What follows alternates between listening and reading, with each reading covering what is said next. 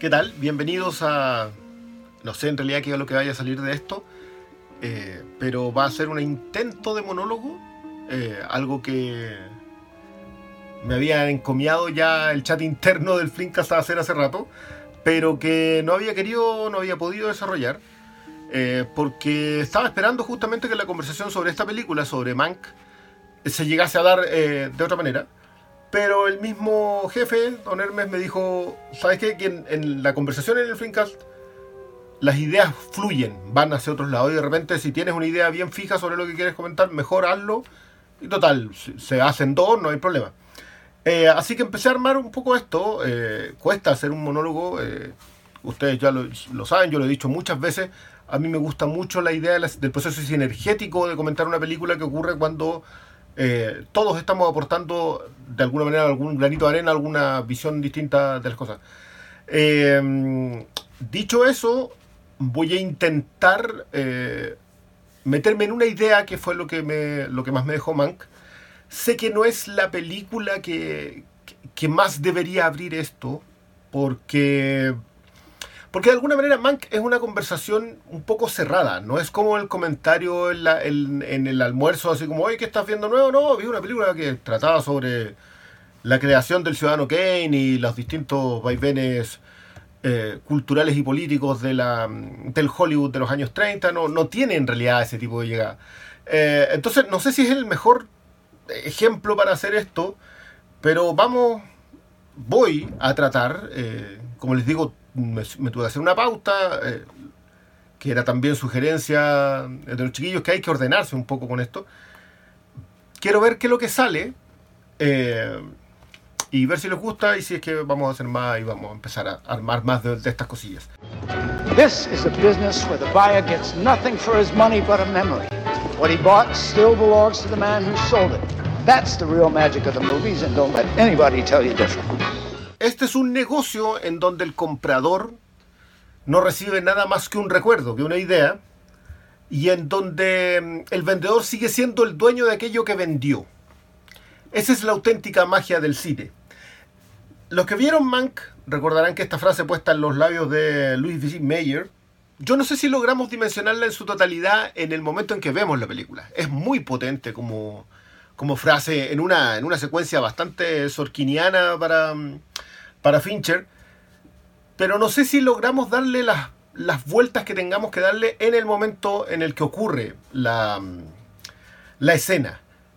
Es una escena en donde nos están presentando un personaje, en donde mm, ese personaje además, tanto Louis B. Mayer como el mismo Joseph L. Mankiewicz, van a ver un momento bien trascendental del, del, del panorama que está sufriendo en ese momento California eh, eh, durante la depresión en los 30 en Estados Unidos. Eh, quiero andar un poquito en eso, pero, pero quiero irme un poco a la idea, la idea de que la de que el negocio de vender ideas, de vender recuerdos, de vender emociones, está en el cine por definición como industria artística. y creo que Mank trata de eso, trata de, los, de las dimensiones de, ese, de esa frase, de esa oración, eh, en el sentido de que de alguna manera ahí vemos el poder del cine. El cine logra instalar memorias, logra instalar eh, ideas, logra instalar recuerdos en las personas eh, que los ven. Y, y, a la vez también podemos ver el momento en donde está el poder y el cine, porque Luis B. Mayer es un administrador de un estudio, no es su estudio como en, un momento en la película nos lo recuerdan. Luis B. Mayer no es dueño de Metro Goldwyn Mayer, tal como Samuel Goldwyn eh, no es dueño de Metro Goldwyn Mayer. Ellos solamente lo administran para los auténticos dueños eh, de los estudios que están en el este. Eso es un dato no menor, lo vamos a ahondar un poquito cuando hablemos de lo que sé es realmente el ciudadano Kane. Pero Mank habla sobre esto eh, metiéndose en el trasfondo de la película que hasta el día de hoy, por cierta convención, es considerada la mejor película de la historia del eh, cine hollywoodense. Eh, una, una, afirmación con la cual, en lo personal, yo concuerdo, aunque siento que durante los años y las perspectivas, creo que vamos a ir colocando más de alguna en, esa, en ese listado y ya no es una, probablemente sean 10, pero Ciudadano Kane es difícil que baje de ese, de ese podio de reconocimiento, eh, creo que merecidamente. Ahora, el punto es que si vamos a contar la historia de Mank, de la película Mank de Fincher, necesariamente, y esto es quizás uno de los defectos que, tiene la, que pueda tener la película, que pueda tener Mank, eh, que no necesariamente se puede generar el contexto sin saber por qué existe Ciudadano Kane, eh, ni lo problemático que fue que llegase a existir el Ciudadano Kane. Eh, el Ciudadano Kane es una batalla de egos, básicamente, todo lo que ocurre alrededor de ella para que llegue a existir. se enfrenta Orson Welles, la estrella de la radio, como le dicen, el, niño dorado que venía llegando a Hollywood, versus William Randolph Hearst, que es el personaje que nos presentan acá, eh, que no es un personaje desconocido. William Randolph Hearst es un magnate de la prensa, muy estudiado a posterior, eh, que básicamente hizo su fortuna, que esto es mentira, esta es la típica del, emprendedor eh, norteamericano que hizo su fortuna en los medios de comunicación. William Randolph Hearst es hijo de George Hearst, para los fans de Deadwood como yo recordarán quién es George Hearst, que era un magnate minero, de la, tenía minas de oro, eh, bien despiadado, bastante, bastante cruel, que él era el padre de William eh, Randolph Hearst. Por lo tanto, William Randolph Hearst no es que empezó desde abajo y llegó a ser un magnate por cuenta propia, no, básicamente, de hecho en una frase en Ciudadano que él lo dicen, él podría haber eh, perdido dinero en un periódico durante 30 años, un millón de dólares de la época, y daba lo mismo porque los tenía. Eh, que, es también el mito que construye en la misma película, en Ciudadano Kane, el mito que construye sobre sí mismo. Si no han visto Ciudadano Kane, es indispensable para ver Mank por dos razones. Una, eh, porque igual entendemos el atentado a la figura de William Randolph Hearst. Uso la palabra atentado porque, porque creo que, es bueno desarrollar eso. Eh, versus quién era Orson Welles. Orson Welles venía de hacer radio, todos eh, recuerdan lo de la, Guerra de los Mundos, pero aparte de hacer teatro. Él ya había hecho un Shakespeare, eh, si no me equivoco es, eh, Hamlet, que lo mencionaba con Macbeth, pero ambientado en Haití. Y lo había presentado en un barrio completamente negro, con actores completamente todos negros. Él era el único blanco en, la, en el... En, em, en todo el teatro. Es una cosa bien. Hay, hay, algunos documentales donde muestran imágenes y uno ve y dice, ya, pero este tipo en realidad había pensado cosas que el resto no a los 23, 24 años. Todo eso en algún punto llega, avanza, se extiende hasta este enfrentamiento. ¿Por qué? Porque eh, RKO, que era un estudio en ese momento, que estaba con muchos problemas financieros, muchos estudios nacieron y murieron en esos años, eh, este estudio decide darle carta blanca. Es algo sin precedentes en ese momento y que no volvió a ocurrir por las razones que, el mismo ciudadano Kane termina poniendo de manifiesto. Eh, lo que hace RKO es decirle, usted puede hacer la película que quiera, sobre lo que quiera, eh, y nosotros no le vamos a decir nada, solamente se la vamos a estrenar y distribuir. Entonces Orson Welles llega con un trato que no tenía nadie en Hollywood a Hollywood. Es un advenedizo. Viene llegando y viene rompiéndolo todo, le, importa un poquito, un poquito poco lo que podría haber pasado. Y era un hombre con un ego bien alto, que es entendible. Estamos hablando de alguien que era, que había empezado con mucho menos que, su contraparte, digamos que William Randolph Hearst, y lo había logrado. Ahora, en esta batalla de dobles egos, en donde son personajes que cuando uno ve la historia del ciudadano Kane, entiende un poco lo que se está diciendo de William Randolph Hearst. Su carrera política, su intención de ser reconocido, eh, versus la historia de Orson Welles, eh, que básicamente también es la intención de ser recordado como el más grande. Él es un, como muchas veces lo definen y muchos se lo toman a mal, eh, Orson Welles era un ilusionista. en lo personal yo creo que todo director de cine es un ilusionista, es un prestidigitador es alguien que hace un juego de manos engañándonos eh, y nosotros sentados en la sala de cine estamos dispuestos a ser engañados y termina en, el tercer acto eh, haciendo el prestige. Y, eh, y nosotros salimos aplaudiendo fascinados, a pesar de que sabemos qué es lo que estaba pasando. Eh, y, y yo siento en lo personal que cuando le dicen ilusionista, y muchos se lo toman a mal, o prestidigitador, o, o una especie de, de mago teatral, eh, creo que es una muy buena definición de lo que él hacía. Él estaba tomando elementos que nadie había jugado con ellos hasta ese momento y lo y, y los usó. Recuerden que se habla mucho de que el Ciudadano Kane está adelantado a 40 años y, y- y probablemente más. Eh, las tomas, el trabajo que él hace con Greg Toland, eh, de, cambiar las cámaras de donde se movía, la iluminación, etcétera, etcétera. O sea, el Ciudadano Kane tiene todos los méritos que se le ocurran eh, y existe justamente por estas razones. Ahora, el punto es que en estos complejos mesiánicos que tenían estos dos personajes, William Randolph Hearst por un lado eh, y Orson Welles por otro, surge otro tercer personaje con esto mismo, que es nuestro protagonista, que es Herman Mankiewicz.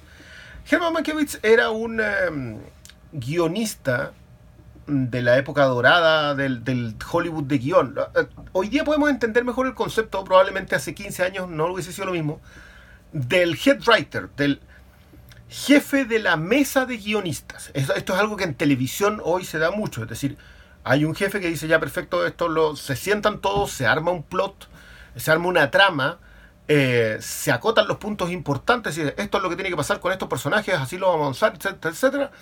Y eventualmente alguien va y firma ese guion. Lo que hacía Herman Mankiewicz era ser el jefe de ese grupo de guionistas, que era como funcionaban en ese tiempo los estudios.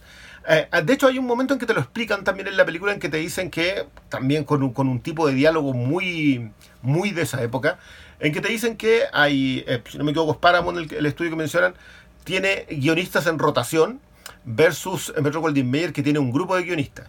Y alguien dice que es para poder echarle la culpa a uno cada vez, mientras que los otros le echan la culpa a todos. Es, un, es un diálogo que también está eh, durante la película. Pero Mank es, como él mismo se define en algún momento frente a la crueldad en la que usa las palabras con la secretaria, con el personaje Lily Collins, the smartest guy in the room. Que es un término que básicamente tengo que ser, tengo que ser el más pillo de todos. Eh, y eso es lo que era eh, Herman Mankiewicz. Era, era el más pillo de todo y justamente en, en eso había llegado a hacer su carrera. Eh, si quieren pueden mirar los créditos de, de Herman Mankiewicz previo al Ciudadano Kane. Bastante previo, por cierto. Uh, eso es, esto es quizás uno de los de las cosas que es bien notoria en la película que quizás nos pierde por la forma en la que está construida. Eh, que esta es la década de los 30 en la década en donde el cine se hizo parte de la cultura, uh, porque era la cultura de masas por definición. Eh, William Randolph Hearst tenía una frase que decía que cuando le preguntaron por qué él no se iba a Hollywood a hacer películas, él, dijo, y esto es textual, no puedes destruir a un hombre con, un periódico, con una película, pero puedes destruirlo con un periódico diciendo que la prensa sí podía tomarlas con alguien y cuando lo hacía lo iba a destruir. En cambio, una película no podía tomarlas con alguien eh, porque no iba a destruir su prestigio haciendo una película. De alguna manera, el Ciudadano Kane está basada en desmentir esa frase. Y de alguna manera, Mank está basada en entender el trasfondo de desmentir esa frase. Eh, desde el minuto uno en Mank nos van diciendo cuáles son las diferencias entre American y Citizen Kane. American es el eh, nombre del guion que escribió Mankiewicz. Eh, ¿Por qué las diferencias? Porque Citizen Kane es una película. Nos guste o no darle los créditos o no a Mankiewicz, Mankiewicz escribió un guion. Eh, que ese guion pueda tener muchas cosas similares o muchas capas posteriores, eh, no necesariamente implica que Herman Mankiewicz es el autor del Ciudadano Kane. Creo que eso es algo que Fincher deja muy en claro desde el minuto uno, porque va haciendo las diferencias con el proceso. Eh, y esto es lo, es, lo, es lo, que se conoce entre el proceso sinergético del cine versus el, el, el, proceso narrativo del cine. Que la, que la película se alimente de distintos lugares no necesariamente implica que no sea el autor yo soy bastante respetuoso de la teoría del autor, quien finalmente toma todas las piezas y las coloca en, en, un solo lugar. Ahora, y esto se lo dice el productor que lo lleva a esta casa en donde está Mankiewicz a escribir el American, Le dice, cuenta la historia que conoces. Se lo dice también en una especie de duelo de frases de guiones. Eh, ¿Por qué le dice esto? Porque Mank es contactado por Orson Welles para escribir el guion sobre algo que él conocía, que era la vida de William Randolph Hearst. Mank había sido cercano de la amante de William Randolph Hearst en ese momento, eh, y eh, había sido además cercano al mismo William Randolph Hearst, estando en su casa en lo que después nosotros conocemos en, eh, en el Ciudadano Kane como Sanadú, pero acá se llama San Simón, que sí existió, o sea, sí existía este paraje gigantesco con un zoológico que era el, zoológico privado más surtido, más, más variado de todo Estados Unidos. eso sí existía, Sanadú sí existió, la mayoría de las cosas que se relatan en el Ciudadano Kane sí son elementos de la vida de William Randolph Hearst. De ahí que esta batalla de egos terminara siendo tan, tan potente. Ahora, la, la, idea de Mank encerrado ahí contando la historia sobre William Randolph Hearst no era una idea al azar. ¿Por qué iba a sentarse eh, Mank a contar, a escribir esa historia? Esa es, esa es la clave de, de Mank como película. Y creo que ahí es donde empiezan a funcionar los flashbacks. ¿Por qué? La, siempre la pregunta más terrible de, cualquier tipo de película que estamos viendo no es qué me cuentan, es por qué me lo están contando. Eh, y acá yo creo que hay muchas escenas, muchas. Yo diría que hay por lo menos siete escenas claves en toda esta película para, para tratar de ir avanzando en, en qué me está contando David Fincher. No estoy seguro si todas esas escenas funcionan. Como les decía, esta para mí no es una. Lamentablemente no es la conversación del almuerzo. Me encantaría que lo fuera. Pero tanto el Ciudadano Kane como Mank, como idea, la idea de fondo, el cine nos deja memorias. Y el dueño de las memorias podemos ser nosotros, pero el dueño del producto que nos produjo la memoria siguen siendo los mismos. Esa idea probablemente la deberíamos estar discutiendo más, conversando más en, en en los circuitos más aficionados al cine. Ahora, una de las escenas, voy a partir por quizás la más criticada, que es la secuencia cuando se ponen a hablar de política europea. Que se ponen a hablar de Hitler. Obviamente todos dirán, ah, ya, perfecto, esto es un comodín hablar de Hitler para colocarlo como el villano. Pero no. En esa escena, el asesor del presidente dice, estamos analizando el escenario. Son los 30 en Estados Unidos. La depresión viene por un lado, en Europa ruge la guerra, pero rugen en realidad dos ideas.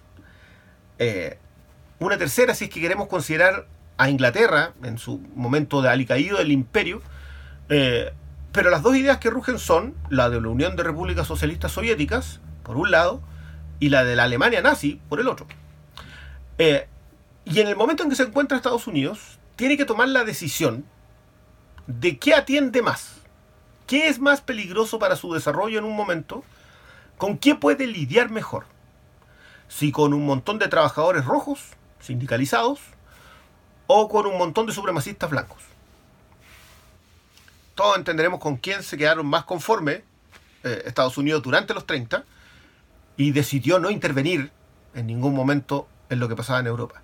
Esa conversación está en esta película. Por eso está ese asesor, por eso es la conversación en donde está Luis B. Meyer, está Talberg, está el mismo Mankiewicz, hablando sobre la política europea, haciendo diferencia entre, voy a decir palabras sucias en este, en este momento, comunismo y socialismo. Esa conversación está en la mesa, a diálogos veloces, a diálogos de esa época, a, esta, a esta, construcción del látigo afilado. Si ustedes quieren verlo de alguna manera, los guionistas de estos años hasta hoy día, pero yo diría que en esos años eran, eran fabricantes de, pequeñas de pequeñas dagas, eh, balas, si, así lo quieren ver.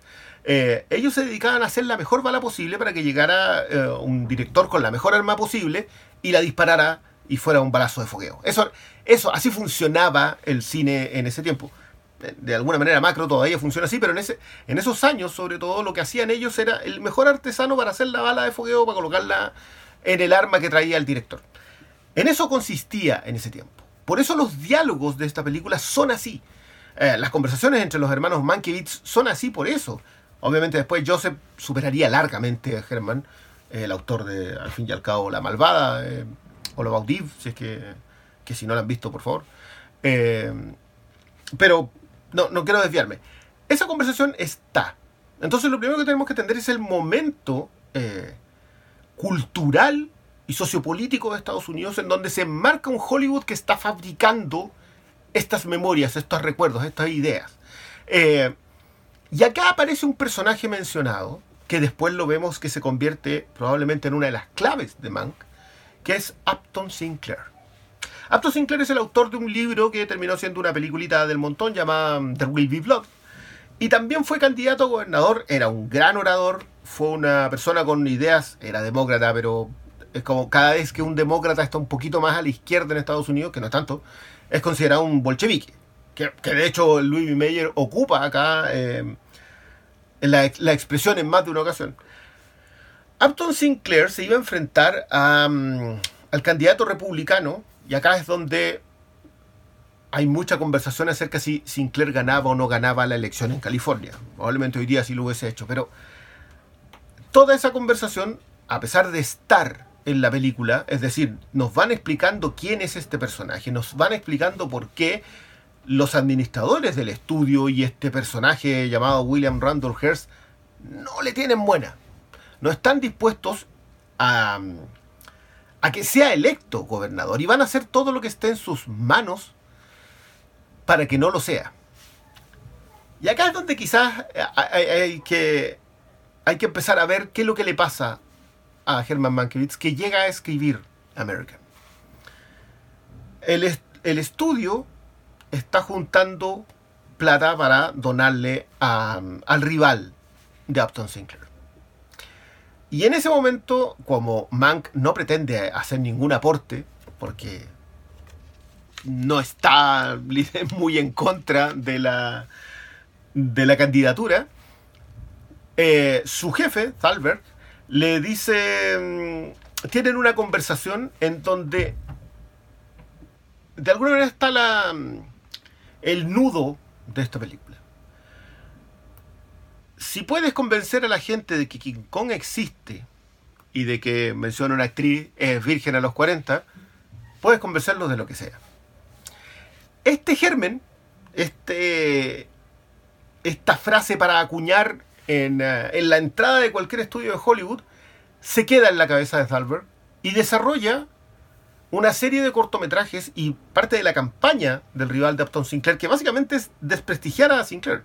No, no, no incluye. De hecho, ocupan una frase repetitiva que en, que en algún punto también la, la ocupan en Walk the Dog, que es no cambies de mm, caballo a la mitad de la carrera, que es una frase que siempre ocupan los republicanos para tratar de quedarse y que, que, no, que no se entiende, porque si la carrera la estás perdiendo, no, no, no tiene mucho sentido mantener el mismo caballo. Pero era lo, principal era desprestigiar a Sinclair. Y para hacerlo, había que instalar el miedo a la gente de que él llegase a gobernar California. Y para eso se empiezan a servir de una serie de campañas en donde la gente da declaraciones como si fuesen reales. Eh, y una serie de cortometrajes que termina filmando uno de los de los amigos de, de Mankiewicz, que era eh, Shelly Metcalf. Cuando pasa esto en la película, y esto, es algo que todos vemos en la película, cuando pasa, esto, Mank se quiebra. ¿Por qué? Porque les dio la idea. Now, along comes Nemesis. That's Greek for any guy in black hat. Nemesis runs for governor, and he's sure to win. Why? Because he's exactly what our Don used to be. An idealist. You get it? And not only that, Nemesis is the same guy who once predicted that our Quixote would one day preside over a socialist revolution. Our Quixote looks into the mirror of his youth and decides to break this glass, a maddening reminder of who he once was, assisted by his faithful Sancho, armed with all the black magic at his command, he does just this, destroying in the process not one man, but two. Todo lo que viene después, cronológicamente, eh, y el golpe que significa para nosotros darnos cuenta de ese momento, eh, termina por explotar en la secuencia en donde Mank va borracho a enfrentar a, a William Randolph Hearst. ¿Por qué? Porque acá confluyen tres cosas. Una es Don Quijote. Dos, la parábola del organillero. Eh, y tres, el hecho de que King Kong sí existe. ¿Por qué? Porque, como también lo define Louis Mayer en la película, vendemos la memoria. Eso es lo que hace el estudio. Vende la memoria, vende el recuerdo, vende la idea. Pero se queda con el producto, pero la idea que hay instalada en las personas. Entonces King Kong sí existe. Eh, y si se hacen estos cortometrajes desprestigiando a este otro personaje, colocando la idea de que iban a llegar un montón de vagabundos a vivir a California, le iban a robar las casas, iban a estatizar todo, etcétera, etcétera, no sé si ustedes podrán darse cuenta que eso ha ocurrido después con los años. Alguien hasta incluso lo acuñó acá en Chile como Chilezuela. Este tipo de, de campaña se usó de ahí en adelante y se usaba ya antes. Si ustedes se fijan, no es la primera vez en que el cine le sirve a la propaganda. Goebbels lo estaba haciendo, Lenny Riefenstahl estaba haciendo documentales, El triunfo de voluntad, Olimpia, que incluso es referenciado acá en la misma película. Y Einstein hizo lo mismo, hizo lo propio durante la Revolución Soviética. No es que el cine alguna vez no haya estado al servicio de, pero era evidente lo que estaba haciendo. En cambio acá fue el subterfugio, se instaló por debajo. Y eso es algo de lo que se responsabilizaba a sí mismo eh, Mank. Eso es por lo menos lo que nos deja la película. Eh, la, la palabra, llegar a hablar de Don Quijote, que, que, que, es quizá uno de los momentos que, eh, que, uno en realidad ve cuando ve por segunda vez la película, en que en realidad no está hablando de William Randolph Hearst, él está hablando de él mismo, él acaba de dejar a su amor platónico Dulcinea escapar, acaba de pulir su lanza y lanzarse directamente contra, contra um, William Randolph Hearst, este molino de viento al que no iba a derrotar. Eh, como fabricante de armas, digamos, como fabricante de balas, de estas balas, eso era la idea que él, que él ponía por escrito y le entregaba a un director, él fabricó la bala. Él mismo fabricó la bala que mató a su amigo y que destruyó a Upton Sinclair ya no son de fogueo las balas que eh, se fabricaban en Hollywood. Eso fue lo que hizo Mank. Le dio la idea a, los administradores eh, de que la bala podía en realidad ser disparada a quien se escogiera. Pero de lo que se da cuenta Mank durante la escena de mm, que está borracho es que no le puedes disparar a William Randolph Hearst el molino es de viento. Son alucinaciones. No puedes. El, eh, no es un hombre, no es un ser humano, es un, es un hombre lobo. Es, un ser supernatural al que dispararle no sirve de nada. Es un vampiro, es, lo que sea, es un hombre lobo. Y en ese momento en donde se da cuenta que no puede dispararle y en donde además William Randolph Hearst le establece claro cuáles son las categorías, cuáles el, quiénes son los jefes realmente, eh, que me recordó mucho, los, fans de Chappelle, no sé si vieron cuando él habla de por qué se fue. Por qué, mm, por qué decide dejar Chappelle Show. Y él lo cuenta en, eh, antes de ser más explícito que últimamente. Él cuenta que una mm, anécdota de un cafiche, de un proxeneta y de, su, de una de sus rameras. Eh, y cuenta el truco que le hacen a ella para que se quede trabajando de alguna manera, si ustedes relacionan eso con la, con la parábola del, mono y el organillero, pueden entender que acá en los artistas que trabajan en una industria siempre van a ser el mono, siempre van a ser la ramera, por duro que suene. El, y en cambio, el que coloca el billete, el que financia, siempre va a ser el que sostiene la cadena de oro, siempre va a ser el, proxeneta.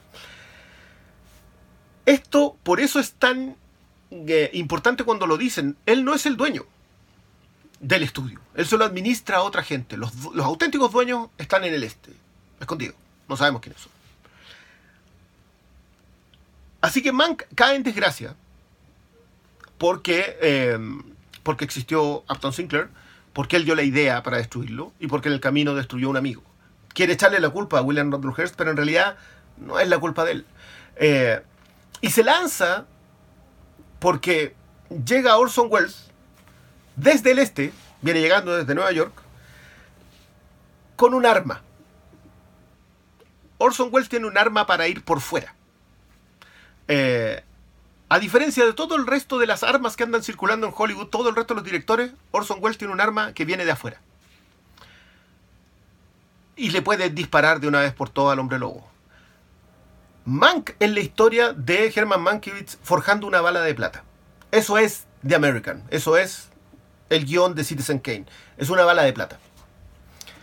Que puede ser disparada por el arma eh, que viene de afuera.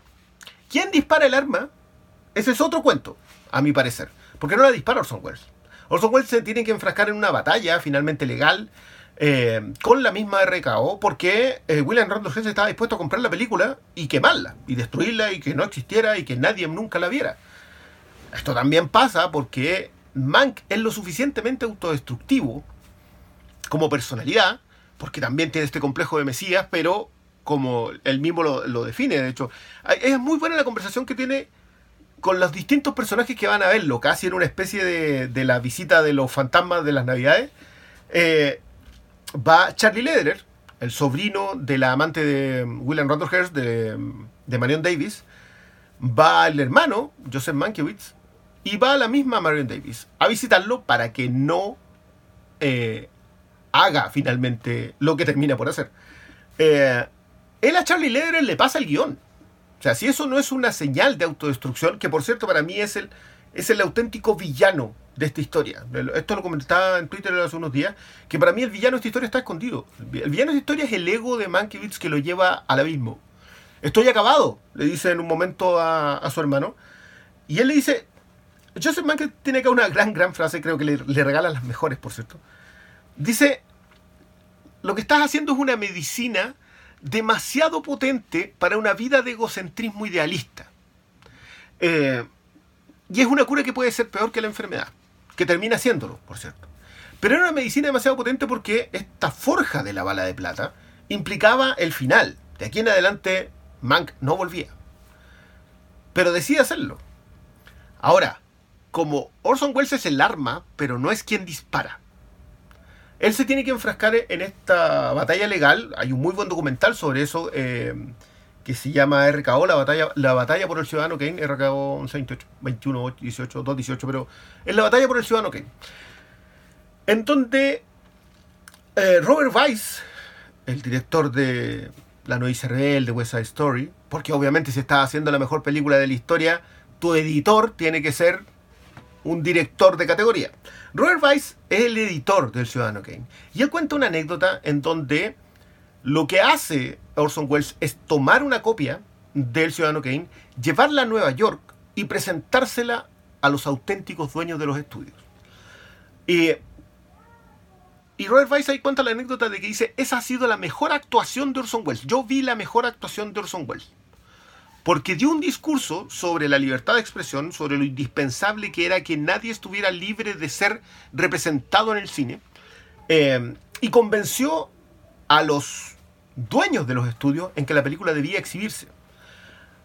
Eh, que ellos fueron, al fin y al cabo, los que dispararon el arma. ¿Por qué dispararon el arma? Porque William Randolph Hearst sí era un peligro para ellos.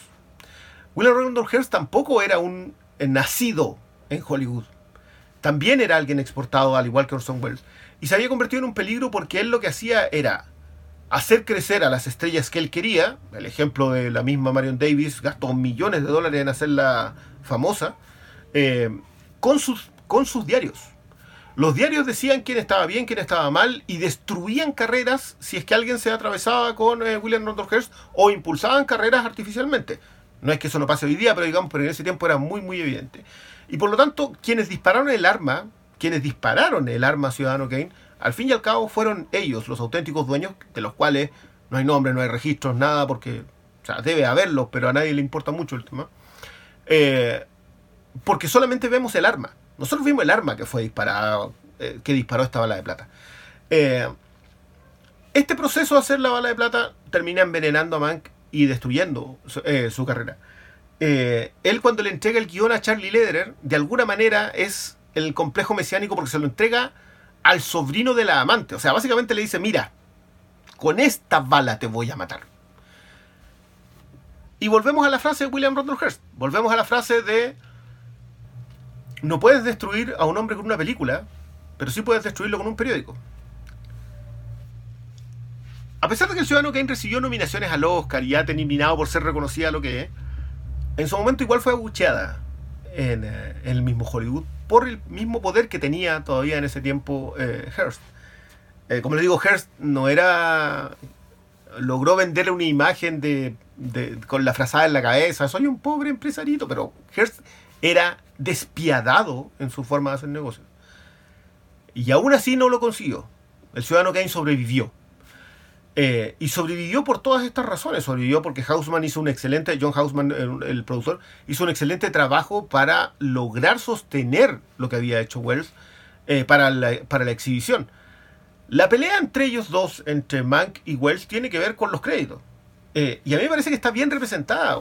Es un hombre que acepta un trato y que después decide morir en su propia espada porque cree que vale la pena. La conversación clave ahí es la conversación que él tiene con la pobre Sara. Eh, ella le dice, quiero ver qué es lo que va a pasar al final. Te he acompañado todos estos años para ver caso, qué es lo que vas a terminar haciendo. Eh, y termina haciéndolo. Eh, lo personal, eso es lo que me pasa a mí con Mank. Todo esto, la idea de fondo, la idea de que el poder del cine termina siendo instalar memorias tan potentes que pueden cambiar el curso de una sociedad, creo que está muy bien demostrada acá. Eh, pero también la idea de que quienes tienen el poder, o sea, el poder del cine es ese, pero el poder y el cine se relacionan de esta otra manera, se relacionan entre el mono y el organillero. Eh, quizás la mejor escena para ver eso es la escena en cuando Louis Mayer va a pedirle a todos que va a bajarle el sueldo a la mitad. Y los primeros en decir que sí son las estrellas. Me acuerdo mucho de lo que decía Ricky Gervais. Fíjense para quién trabajan, por qué vienen a sermonear a la gente con hacer esto o lo otro, cuando ustedes trabajan para personas que tienen talleres de esclavos metidos en, eh, en Asia. Son los primeros en bajarse el sueldo. No considerando que el tramoya, el sonidista, el otro que está al lado, el electricista, no gana ni un décimo de lo que ganan ellos. Y el sueldo a la mitad implica dejarlos en, eh, con muy poco que pasar el momento económico que, que pasaba en estos momentos en Estados Unidos. Eh, lo mismo ocurre cuando se habla del, del, del Writers Guild, cuando empiezan a hablar acerca del sindicato de guionistas, eh, que le colocan guild y no syndicate justamente para tratar de alejarse de esas palabras sucias como socialismo. Eh, todo eso está ocurriendo en Hollywood en ese momento. Y sin embargo, en todo eso, en toda esa vorágine, se nos olvida lo potente que puede llegar a ser la idea que eh, propicia Mank. La idea de que se puede cambiar todo entregando eh, una visión sobre las cosas. Eh, de alguna manera, yo siento que eso, ese núcleo en Mank es extraordinario. Sin embargo, igual tengo mis eh, resquemores acerca si todo esto de lo que he conversado durante los últimos, qué sé yo, 35 minutos, están completamente en la película, logran traspasarse a, la pantalla. Quizás el ejercicio de hacer la película en blanco y negro, utilizar la, la, la quemadura de cigarro en la orilla, el tratar de imitar las tomas de Toland, el tratar de, de que la música de áticos de, de, de Reznor y Ross imite a Herman estando durante toda la película. Creo que nunca habían hecho tanta música y han hecho discos dobles para películas mucho más cortas. Pero nunca había sido tan presente. Quizás todo eso no termina por funcionar. Quizás hacer tanto flashback con el, ah, título de la página del guion no termina por funcionar. Puede ser.